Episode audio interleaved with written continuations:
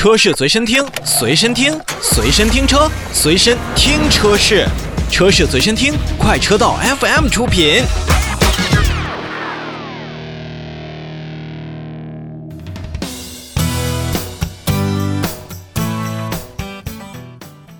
说完了名爵五呢，我们再来说一硬的。一说到长城呢，最近包括什么欧拉好猫啊，然后大狗啊，都做的是非常的出色。而且哈佛在前两天也是有了一个叫哈佛初恋的一个内饰的首次公开。其实呢，为品牌旗下的坦克三百，在不管是北京车展还是之前的成都车展之上，哎，都是关注程度真的是非常非常高。那在前两天的时候呢，长城汽车也是在整个的坦克平台的这个科技公开课上啊进行。行了深度的讲解，并且呢是邀请了坦克平台的架构工程师的孙启东先生，以及咱们俗称的大老师韩露先生啊，来到了这个直播间，跟大家来聊一聊整体的这个坦克平台，包括坦克三百，它具有什么样的优势？整体上看呢，坦克平台它包括智能模块、可靠性、灵活性以及全球化呢，也都是在国内的这种硬派越野级别的这个 SUV 当中呢，还是做到了不错。你比如说越野安全，它首先是有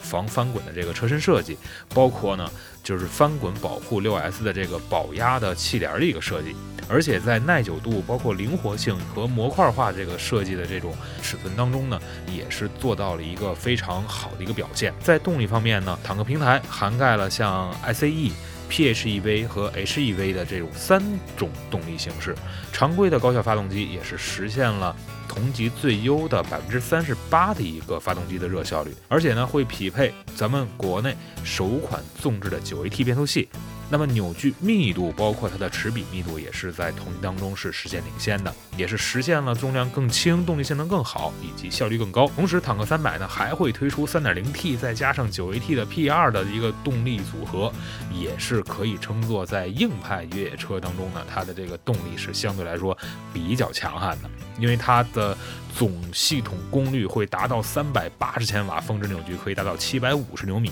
你光看这两个数字啊，也基本上可以。保证了在坦克平台上这样的一个动力的一个装配，它是实际上提供了非常好的动力的一个表象。那在越野的配置能力上呢？比如说三把锁，这个是我们在 H 九，包括在长城炮上面已经看到了。另外呢，还有比较大的行程的主动的悬架系统、电控的减震器、主动的稳定杆。